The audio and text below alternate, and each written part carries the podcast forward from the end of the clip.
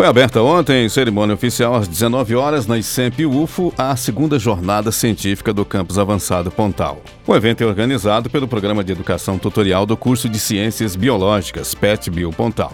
Eu converso com a coordenadora do evento e tutora do PET Bio Pontal, Carla Patrícia Dejo Walkers. O que é discutido este ano na segunda edição da Jornada Científica do Pontal? É nesse ano, a, o nosso evento vai versar sobre o tema Meio Ambiente e Cultura, estratégias para a conservação na sociedade contemporânea.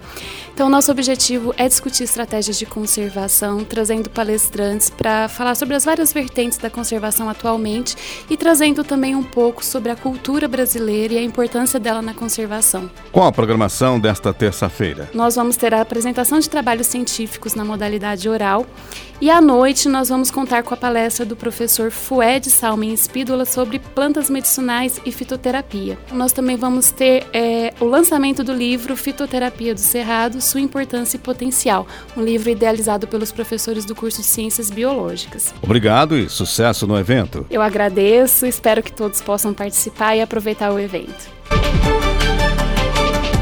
Ouvimos a professora e tutora do PET Pontal, Carla Patrícia Dejo Walkers, falando da segunda jornada científica do Campus Avançado Pontal.